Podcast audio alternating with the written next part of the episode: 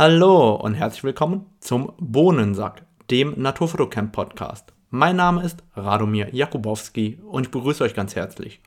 Heute zu Gast ist der Schweizer Fotograf Martin Bissig. Martin ist 44 Jahre alt und einer der, der bekanntesten Adventure- und Action-Fotografen gerade im Biking-Bereich. Martin hat sehr, sehr aufwendige Reisen und Produktionen gemacht rund um das Thema Fahrradsport, gerade im Bereich Mountainbiking und wird uns heute ein wenig mehr auf die Reise mitnehmen und uns ein wenig mehr über seine Fotografie und seine Herangehensweise erzählen.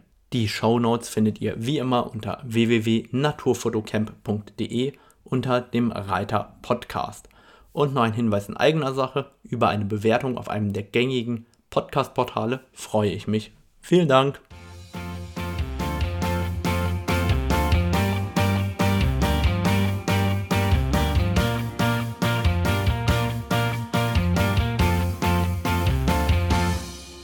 Hallo, heute zu Gast im Bohnensack Martin Bissig. Martin ist 44 Jahre alt und ich habe ihn letztes Jahr kennengelernt beim Videodreh zur neuen Canon EOS 1DX Mark III. Und ich kann mich noch genau erinnern, als ich ihn kennengelernt habe, habe ich nur gedacht, what? Mit Fahrrädern und Fahrräder fotografieren kann man Geld verdienen. Martin verbindet seine drei Leidenschaften Fotografieren, Fahrradfahren und Reisen und ist einer der bekanntesten Sportfotografen fürs Biken in Europa. Herzlich willkommen, Martin. Schön, dass du dir Zeit genommen hast. Danke vielmals, Radomir, dass ich dabei sein kann. Ich habe äh, heute schon mal ein wenig auf deiner Website gestöbert. Die verlinke ich später auch in den Show Notes und habe gelesen, dass du früher erst als Banker angefangen hast und später äh, aus der Bank aufs Rad umgestiegen bist und auch auf die Fotografie. Magst du uns vielleicht ein bisschen erzählen, wie es dazu gekommen ist? Weil ich meine, ähm, aus der Bank zum Actionfotografen ist schon äh, ein weiter Weg.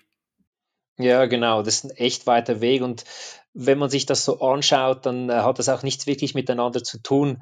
Äh, höchstens der Fakt, dass ich als Schweizer natürlich ähm, einen guten bürgerlichen äh, äh, Weg gegangen bin damals, das geheißen hat, komm, was machst du nach der regulären Schulzeit? Da denkt man sich, okay, gut, dann geht man auf eine Bank arbeiten und alles nimmt so seinen Lauf, ohne dass man sich da als 16-Jährige viel überlegt, wie es dann im späteren Leben so weitergehen soll. Und so habe ich mich dann damals entschieden, mit 16 eine Lehre zu machen bei uns äh, im Kanton Zug auf der Bank. Und dann nachher habe ich noch drei äh, Jahre auf der Bank gearbeitet und habe dann gemerkt, okay, gut, es kann es nicht sein, dass ich da irgendwie ständig auf der Bank nur bin und habe dann ein Studium begonnen als Betriebsökonom, heißt es bei uns und habe dann das Studium nach drei Jahren abgeschlossen, so mehr schlecht als recht. Ich bin zwar einigermaßen gut durchgekommen, aber für mich war nach dieser Zeit, nach den sechs Jahren Bank und nach drei Jahren Studium, war für mich klar, hey, das ist eigentlich, das ist eigentlich nicht das, was ich machen will. Das ist nicht meine Passion. Und ähm, ja, dann habe ich äh, eigentlich begonnen damit, meine, meine Passion, die ich damals schon hatte, die Fotografie nämlich, das zu professionalisieren und habe dann im, äh, am Anfang noch Teilzeit gearbeitet, nicht volle Kanne da mit der Fotografie schon Geld verdienen können, sondern habe dann zuerst 60 Prozent, dann 40 Prozent, dann 20 Prozent noch gearbeitet, aber habe neben, nebenan immer noch fotografiert und so ist das dann eigentlich entstanden. Das heißt, die Fotografie, die gab es schon viel früher vor der Bank, vor der Bankenzeit, ähm, habe ich schon fotografiert. Nämlich mein Vater, der hatte ein schwarz-weiß Entwicklungslabor bei uns zu Hause im Keller, der hat für die Zeitung gearbeitet und ich habe als, als 13-Jährige bereits meine ersten Freelance-Aufträge für die Zeitung und so bin ich eigentlich zur Fotografie gekommen und die, die Passion, die war schon viel länger da als die Passion für die Bank. Und war das von vornherein Passion für Action und Sportfotografie oder war die Passion für andere fotografische Genres am Anfang da?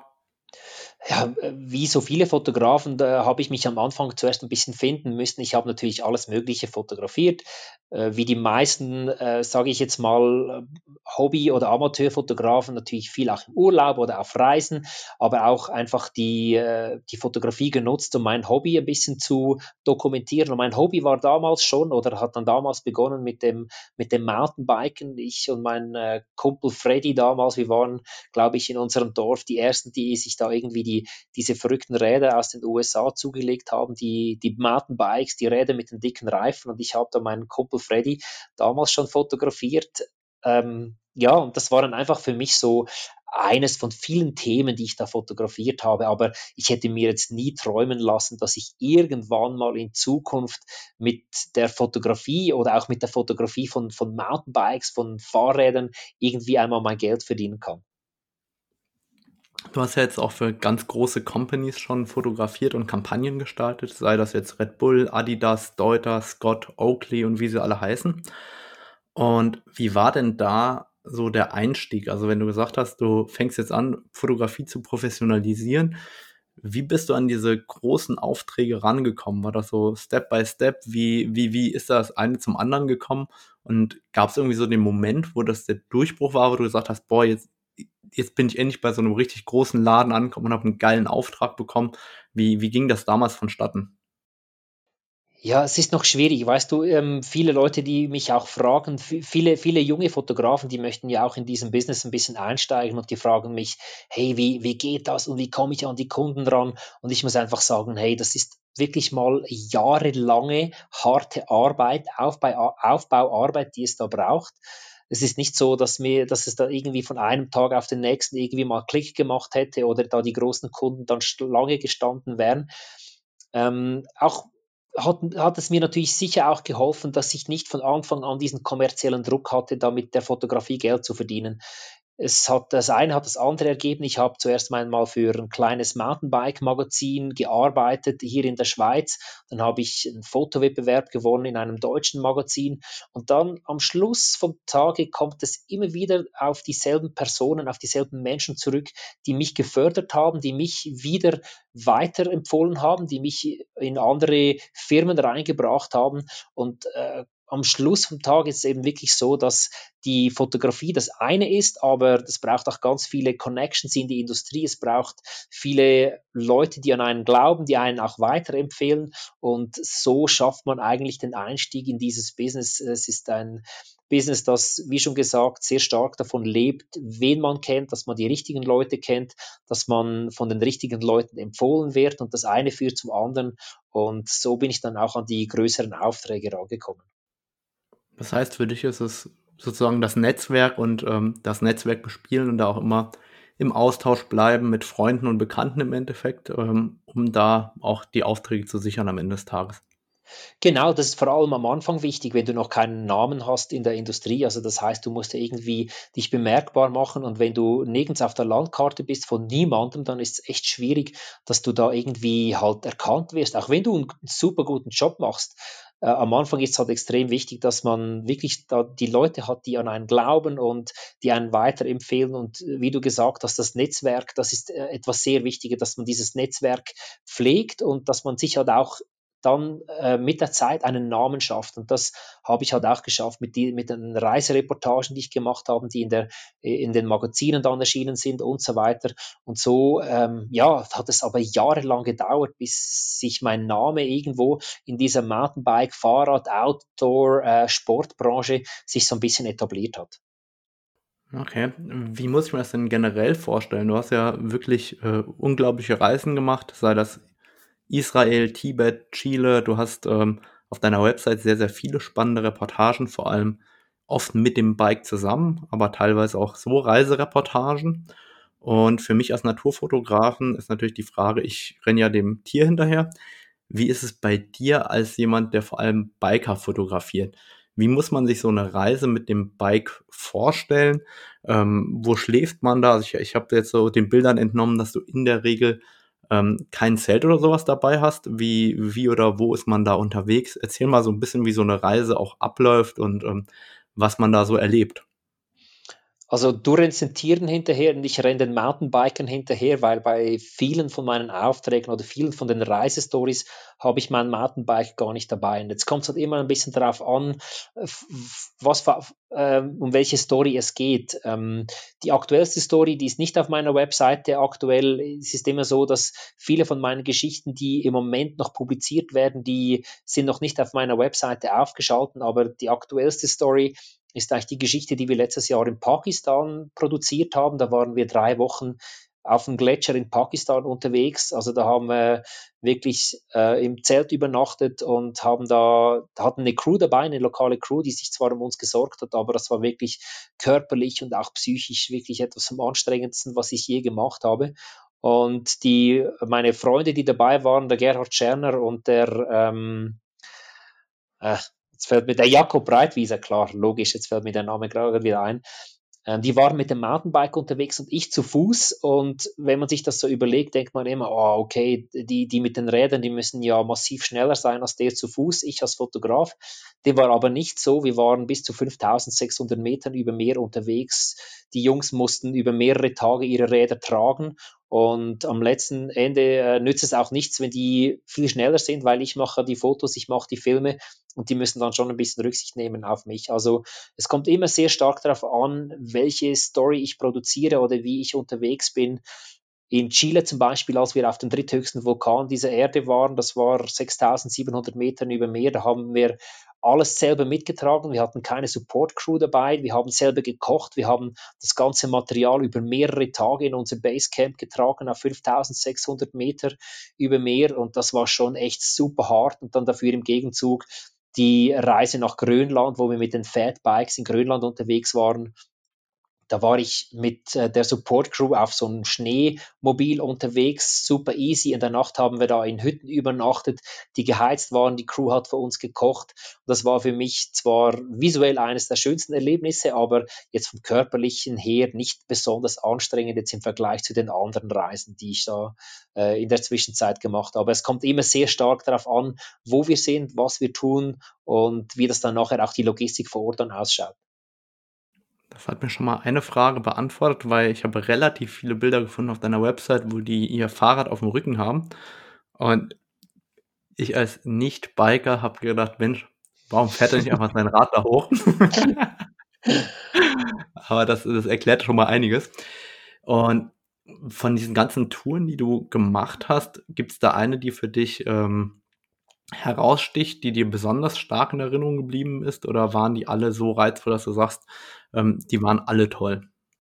Es ist so schwierig, so eine Zusammenfassung zu machen. Also ich war viele Jahre im Himalaya unterwegs, äh, ich war in Israel unterwegs, in Tibet, im Oman, äh, in Südafrika, in Chile, jetzt in Pakistan, in Marokko war ich auf dem höchsten Berg, in Griechenland war ich auf dem höchsten Berg, viele Sachen auch bei uns, Dolomiten, Zermatt, Davos. Und jede Geschichte, die hatte wirklich so ihren Reiz und die hatte ihre Eigenheit. Und es gibt eigentlich von all diesen Geschichten bestimmte Punkte oder be bestimmte Gegebenheiten, die ich so nicht vermissen möchte. Wenn ich jetzt so zurückschaue, wenn ich jetzt irgendwie so zwei, drei Highlights rauspicken würde, dann ist sicher ein Highlight ist ähm, die Geschichte über, äh, wo wir da auf dem Kilimanjaro waren. Also da waren wir zuerst zur Akklimatisation auf dem Mount Kenya und haben da uns mal akklimatisiert und sind danach auf, noch auf den Kilimanjaro raufgegangen. Das war eine Riesenproduktion. Da war ähm, eine kanadische Filmcrew dabei mit zwei Kameraleuten, mit Tonmann, mit Produzent und ich habe da die Bilder gemacht. Wir hatten mit Danny McGaskill, einen der größten YouTube-Internet-Stars dabei da in der Mountainbike-Szene. Äh, wir hatten mit dem Hans Rey ein absolutes, ein absolutes Idol, eine Legende mit dabei, und der Gerhard Scherner, mein Freund, der das Ganze organisiert hat. Also das war wirklich so ein Riesenerlebnis, auch mal so etwas mitzumachen. Und äh, eben Grönland war visuell super, Transhimalaya, die Himalaya-Durchquerung im Winter war wahnsinnig speziell, super hart, auch Übernachtungen im, vier, im minus 25 Grad kalten Zelt. Aber wenn ich jetzt so zurückschaue und so zusammenfassend jetzt eine Story rauspicken müsste, dann wäre es im Moment wohl Pakistan, was wir letztes Jahr gemacht haben. Vielleicht liegt es auch daran, dass es die aktuellste ist, aber Pakistan war halt schon auch vom Erlebnis, von der Härte, vom visuellen her, von der Geschichte, von den Leuten, war es schon wirklich ein absolutes Highlight für mich. Was habt ihr in Pakistan genau gemacht? ja, ist, die, du musst die Frage ein bisschen anders stellen. Äh, was habt ihr in Pakistan genau geplant und was habt ihr schlussendlich gemacht? Also geplant, äh, geplant wäre gewesen, dass wir als, als erste Mountainbiker, also ich eben nicht mit dem Bike, aber der Gerhard und der Jakob, dass die so eine Runde machen auf dem Baltoro-Gletscher und zwar zum K2 Basecamp. Das wäre eigentlich das Ziel gewesen, dass wir dann mit den Mountainbikes da hingehen Und es ist echt schwierig, wenn du in solchen Ländern unterwegs bist, irgendwelche verlässlichen Informationen zu finden, ob es überhaupt da möglich ist zu biken. Klar, da gibt's Videos, da gibt's Fotos, aber es ist echt so wahnsinnig schwierig, das herauszufinden, ob man da wirklich Rad fahren kann oder nicht. Und selbst vor Ort haben wir Leute angetroffen, äh, äh, Alpinisten, Kletterer, und die haben mich gefragt, hey, wie sieht's aus? Äh, da können wir da biken? Wie sieht's, wie, sie, wie sehen die Bedingungen aus? Hat Schnee? Und die Antworten waren von, ihr könnt 0% biken bis zu, ihr könnt 85% biken. Also das heißt, äh, wirklich absolut unverlässliche Informationen, die wir da hatten. Und so blieb uns nicht anders übrig, als uns da auf den Weg zu machen. Und ähm, letzten Endes sind wir vielleicht, ich weiß jetzt nicht realistischerweise, irgendwas zwischen 90 und 95 Prozent nicht gebiked. Das heißt, die Jungs, die Jungs haben von der zweiwöchigen Tour jeweils äh, diese 10 bis 12 Tage, Stunden, die wir hatten zu Fuß, haben die ihr Fahrrad getragen und ich war echt froh, dass ich da mein Rad nicht dabei hatte. Also von dem her, äh, wie soll ich jetzt das mal sagen? Ja deine Fotoausrüstung, ja, auch als Gewicht. Genau, genau. Ich habe ja fotografiert und gefilmt, äh, noch Drohne dabei und Mikrofon für Interviews zu machen und und und. Aber ich sage jetzt mal, die Jungs hätten sich sicher vorgestellt, ein bisschen mehr zu biken, aber nichtsdestotrotz gab es am Ende dann wirklich eine echt coole Mountainbike-Geschichte, weil das gehört halt dazu. Das ist das Abenteuer, wenn man etwas als erste Menschen macht überhaupt, dann weiß man halt nicht immer, was man, äh, was einen erwartet oder was man, was man wirklich da vor Ort antrifft. Und das ist ja auch ein bisschen der Reiz an dieser ganzen Sache, die ich da mache. Wenn ich mir so deine Bilder vorstelle, ähm, wie viel Einfluss hast du auf das Licht? Also äh, klar, du kannst nicht beeinflussen, ob es regnet oder ob die Sonne scheint, aber wann welche Szenen passieren. Also wird das gestaged? Sagst du jetzt, jetzt fahr noch dreimal hier runter, bis ich meinen perfekten Shot habe? Oder ähm, musst du intuitiv reagieren auf die Situation vor Ort? Wie, wie muss ich mir das vorstellen? Da muss man ganz klar unterscheiden, ob es sich um kommerzielle Aufträge handelt, die ich für meine Kunden mache, wo ich zum Beispiel eben für äh, Deuter oder für Specialized oder Oakley oder es dann auch immer ist, Mountainbike-Shots mache. Da ist eigentlich alles gestaged. Das heißt, ich arbeite da mit Models zusammen, mit Athleten zusammen. Die kann ich dann auch dementsprechend briefen und die müssen dann diese Kurve sieben, acht, zehn Mal fahren, bis es dann stimmt. Oder äh, wir können auch von den Locations her das so auswählen, dass wir bei gutem Morgenlicht da sind und bei gutem Abendlicht an einem anderen Ort sind. Das wird relativ viel vorbereitet und auch relativ viel gestaged. Aber bei den Abenteuertrips, die ich dann mache nach Pakistan oder wo auch immer, Israel oder Chile, da gibt's keine Vorbereitung. Also du kannst das alles überhaupt nicht planen. Du musst mit dem arbeiten, was du vor Ort antriffst. Ob es jetzt nun schlechte Wetterbedingungen sind, ob es nun äh, Schnee ist oder Nebel oder Gegenlicht oder was auch immer. Also da hast du überhaupt keinen Einfluss. Ich kenne auch die Locations nicht, ich kann da nichts vorbereiten, ich kann da nichts im, im, im Vorfeld irgendwie abchecken. Klar, man kann sich Bilder anschauen, aber wenn man da vor Ort ist, ist es immer wieder anders. Das heißt, ich arbeite da sehr, sehr spontan und muss sehr kreativ sein mit den Dingen, die dann vor Ort passieren und, und ich, ich muss einfach das nehmen, was dann halt auf mich zukommt und das hilft mir dann aber wiederum auch, bei meinen kommerziellen Aufträgen, weil ich oft dann auch an Orte komme oder an die Locations komme, die ich nicht kenne und dann davon profitieren kann, dass ich dann halt wirklich äh, einfach spontan arbeiten kann und dann mit dem arbeiten kann, was gegeben ist. Okay, super. Das heißt, bei den Aufträgen hast du dann auch immer volles Equipment dabei, alles was geht. Und auf den harten Touren hast du natürlich reduziert das alles nur dabei, was äh, ist das Nötigste. Was ist denn so dein absolutes Minimum-Setup? Also hast du so dein Lieblingsobjektiv, das du immer dabei hast und ähm, setzt du viel Blitz ein in deiner Fotografie? Es gibt eigentlich, äh, wie soll ich mal sagen, es ist schwierig, um ein Lieblingsobjektiv zu bestimmen, weil es gibt für verschiedene Anwendungszwecke verschiedene Tools, die ich einsetze.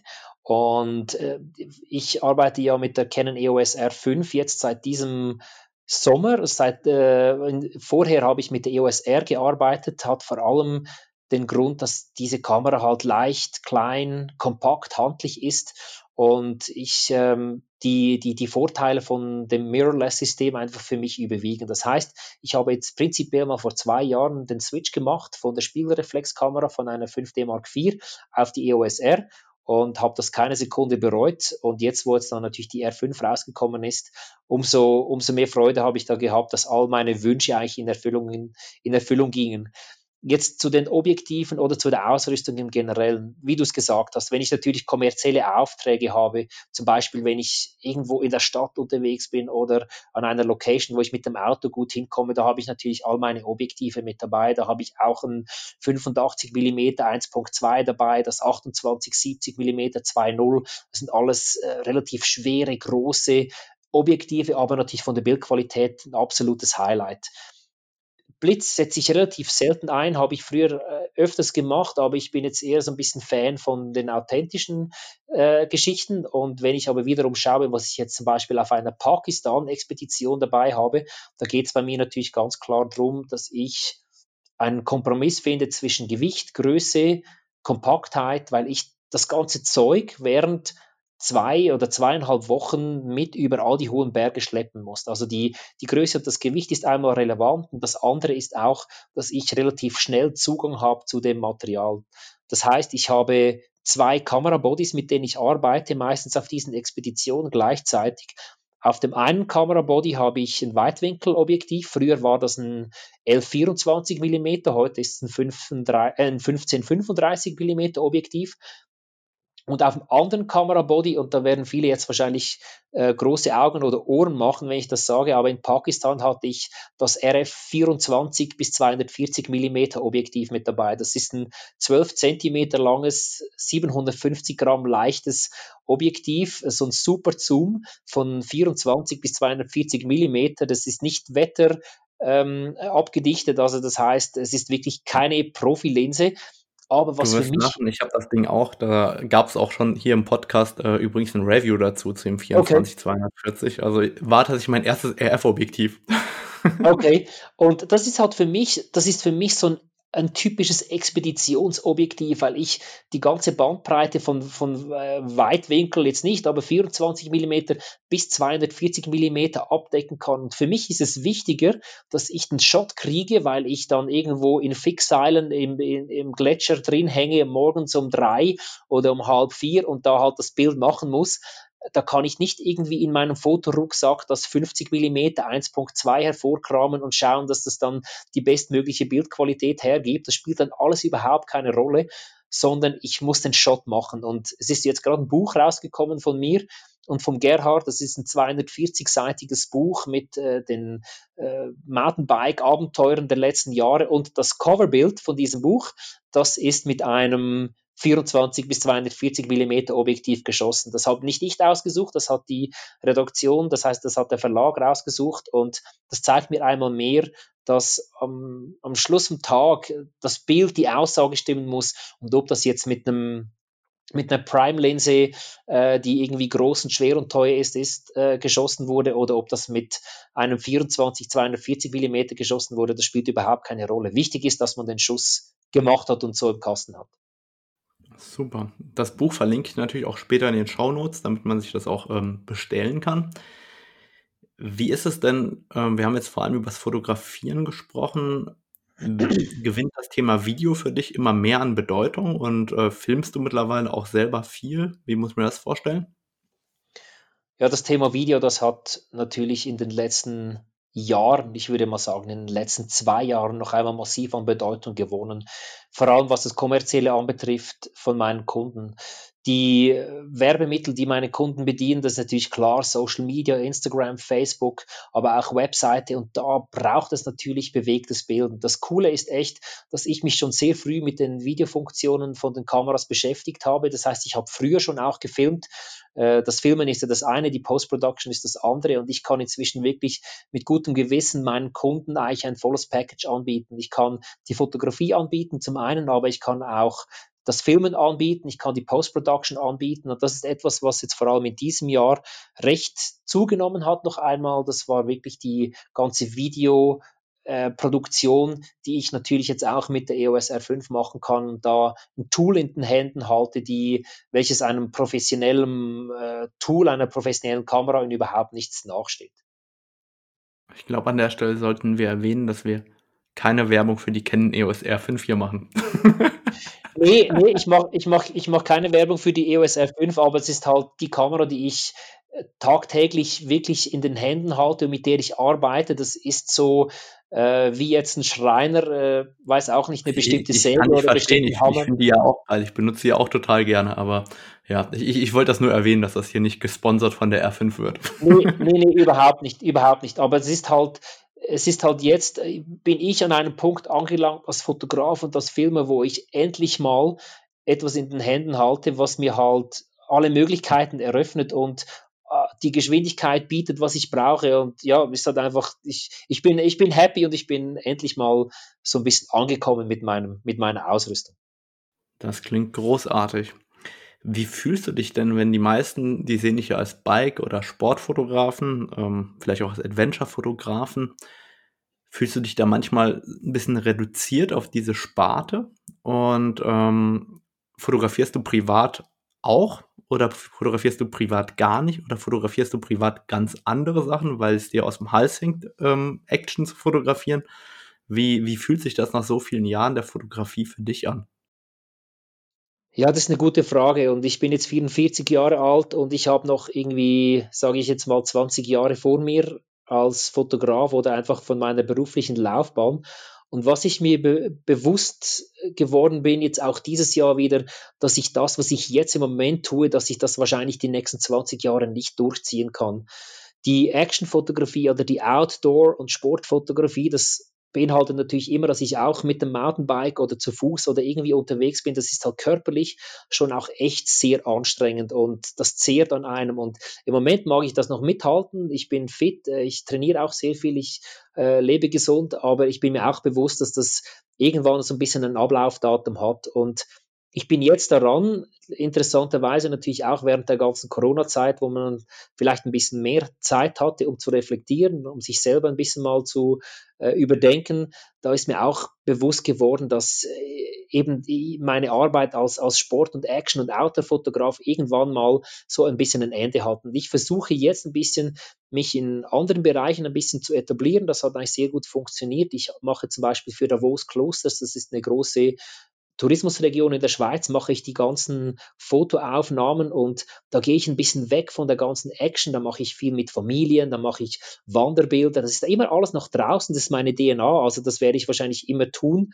Ich werde niemals wahrscheinlich da irgendwie mich als Hochzeits- oder Still Life oder was auch immer oder Natur- oder Tierfotograf etablieren. Das wird immer ein bisschen was draußen zu tun haben. Aber ich bin mir auch bewusst, dass das irgendwie für mich ähm, eine, eine, eine, ein, ein Wandel stattfinden muss von diesem Action-Fotograf dann ein bisschen zu einer kommerzielleren Schiene oder halt ein bisschen eine breitere Geschichte, wo ich auch andere Sachen abdecken kann. Äh, eben Davos Klosters ist das eine, Zimtstern, das ist eine ähm, Bekleidungsfirma, das ist das andere wo ich auch jetzt halt ein bisschen, zwar, die machen auch Bike-Klamotten, aber die machen jetzt auch Winterklamotten oder die machen Lifestyle-Klamotten, wo ich da so ein bisschen eine Diversifizierung habe, dass ich nicht nur immer als dieser Action- und Outdoor- und Sportfotograf angesehen werde.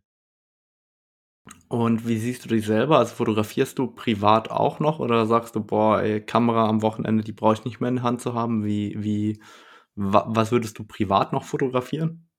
Das ist genau das, was du sagst. Also ich, meine, meine Tage und eben dieses Jahr, das war so vollgepackt mit Fotografie und so viele Aufträge, dass ich echt froh bin, dass ich am Wochenende mal die Kamera auf die Seite lege.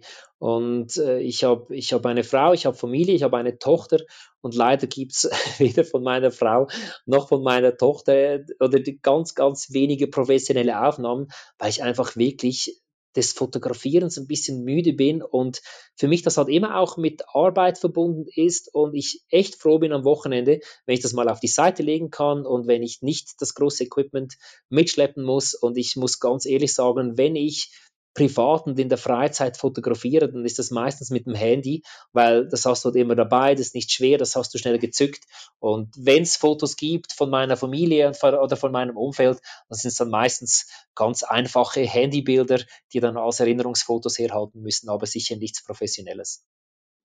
Das ist interessant, weil es gibt ja immer solche und solche, diejenigen, die irgendwie ihr Leben lang immer die Kamera in der Hand halten, also auch ähm, in der Freizeit permanent und diejenigen, die in der Freizeit dann doch lieber mal nochmal ohne Kamera sind.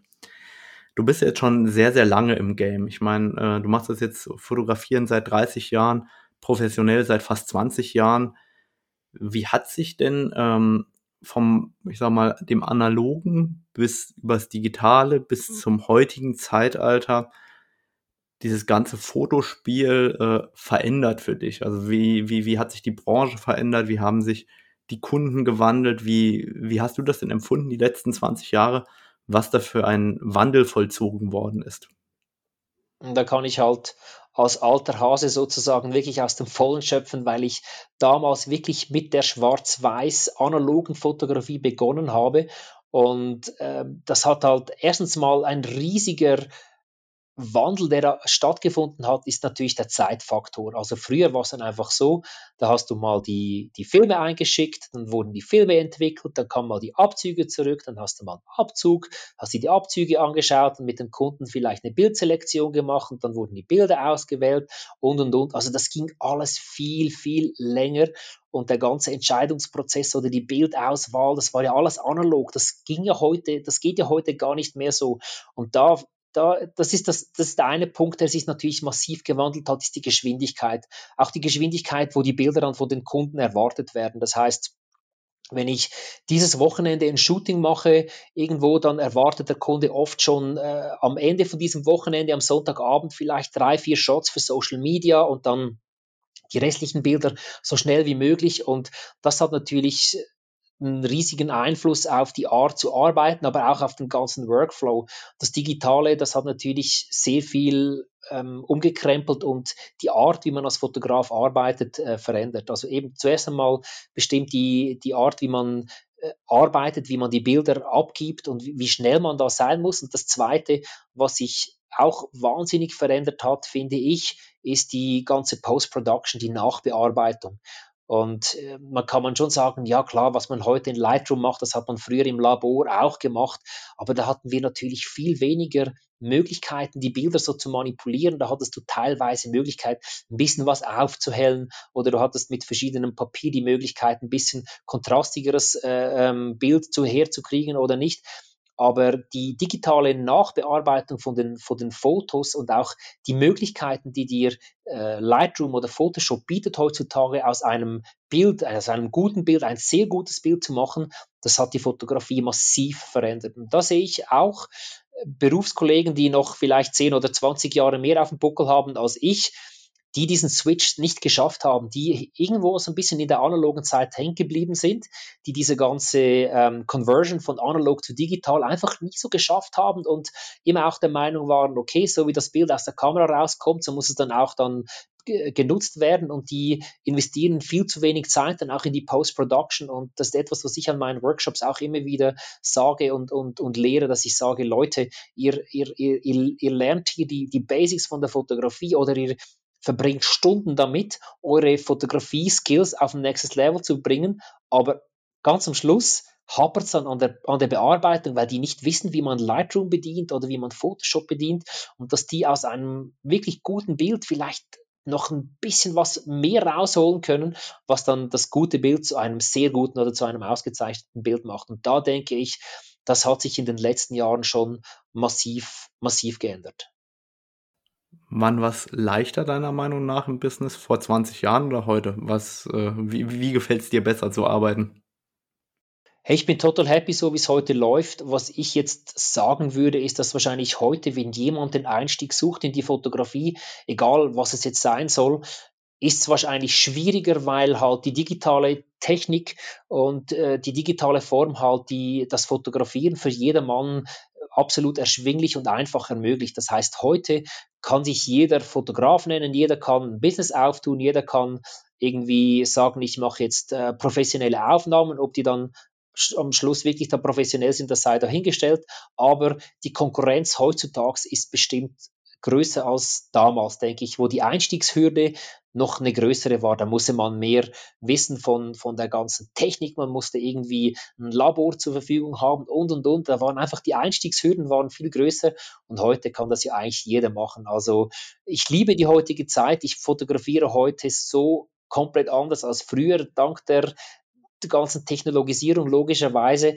Und äh, trotzdem wünsche ich jetzt nicht, äh, würde ich mich jetzt nicht äh, in diese Zeit wünschen, jetzt um irgendwie ein neues Fotobusiness zu starten und irgendwie versuchen, da mein Geld damit zu verdienen, weil das, denke ich, ist schon recht hart heute, sich da ein bisschen zu etablieren.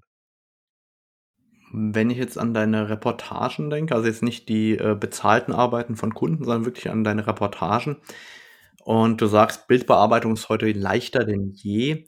Ähm, wie wichtig ist denn bei den Reportagen das Thema Authentizität? Also bist du bereit, da auch Dinge zu manipulieren, also Dinge wegzunehmen, Dinge hinzuzufügen, Berge größer oder kleiner zu machen, äh, den Himmel auszutauschen? Oder ähm, sagst du, nee, auf den Reportagen muss das schon äh, am Ende im, der, im Foto wenigstens das wiedergegeben sein, was auch wirklich da war? Wie, wie gehst du damit um? Ja, also ich, die Bildmanipulation, das ist für mich eigentlich ein absolutes No-Go. Das habe ich auch nie gemacht, werde ich auch nie machen. Für mich, äh, der aus der guten alten analogen Zeit kommt, für mich ist es schon so, ich will das Bild so machen, wie ich es am Schluss brauche. Das, was ich vielleicht ab und zu ein bisschen mache, aber wirklich nur ganz minims, ist, dass ich ein Bild ein bisschen zurecht croppe oder mal, wenn es ein bisschen einen schrägen Horizont hat, ein bisschen das Bild drehen ähm, eben einen Ausschnitt aussuchen, aber sonst, äh, ich lasse eigentlich alles in dem Bild drin, wie es ist, außer jetzt irgendwie natürlich Staub auf dem Sensor oder irgendetwas. Aber sonst ist für mich die Authentizität auch bei meinen äh, anderen Shootings ist das natürlich was sehr Wichtiges. Da kommt es natürlich hinzu, wenn wir ähm, vielleicht auch zugleich eine Filmcrew mit dabei haben, wenn da noch eine, eine Drohne rumfliegt und die Drohne ist da auf dem Bild drauf. Klar, da retuschiere ich die Drohne raus, das ist für mich kein Thema, aber ich würde jetzt nie im Leben irgendwie einen Biker bei einem Sprung irgendwie höher raufsetzen, dass es noch mehr ausschaut oder Berge größer oder kleiner oder Dimensionen äh, irgendwie verändern, das geht für mich überhaupt nicht. Was ich aber schaue, ist bei der digitalen Nachbearbeitung, dass ich so einen bestimmten Look kriege, die dann für diese Reportage stimmt, dass ich versuche, diesen Look durchzuziehen, dass die all, all diese Bilder von einer Reportage so wie aus einem Guss kommen und äh, das natürlich der Kreativität ein bisschen äh, mehr Möglichkeiten gegeben, weil ich da natürlich mit den Farben, mit den Kontrasten, mit der Tonalität ein bisschen mehr arbeiten kann. Da muss es für mich auch nicht farbecht sein. Also wenn ich ein Shooting mache in Pakistan, dann sieht das schlussendlich nicht so aus wie ein Shooting in Kalifornien, rein von den Farben und alles her. Und das darf, das darf dann wirklich auch so ein bisschen ähm, wie soll ich mal sagen, der Szenerie entsprechen. Aber ich würde jetzt nie irgendwie, ich weiß auch nicht, irgendwelche Leute rausstempeln oder irgendwelche Sachen reinmontieren. Das geht für mich überhaupt nicht. Okay, super Antwort. Sehr, sehr interessant, weil ich betrachte das ja natürlich auch immer nur aus der Sparte, in der ich unterwegs bin. Ähm, mhm. Deswegen hat mich das natürlich extrem interessiert.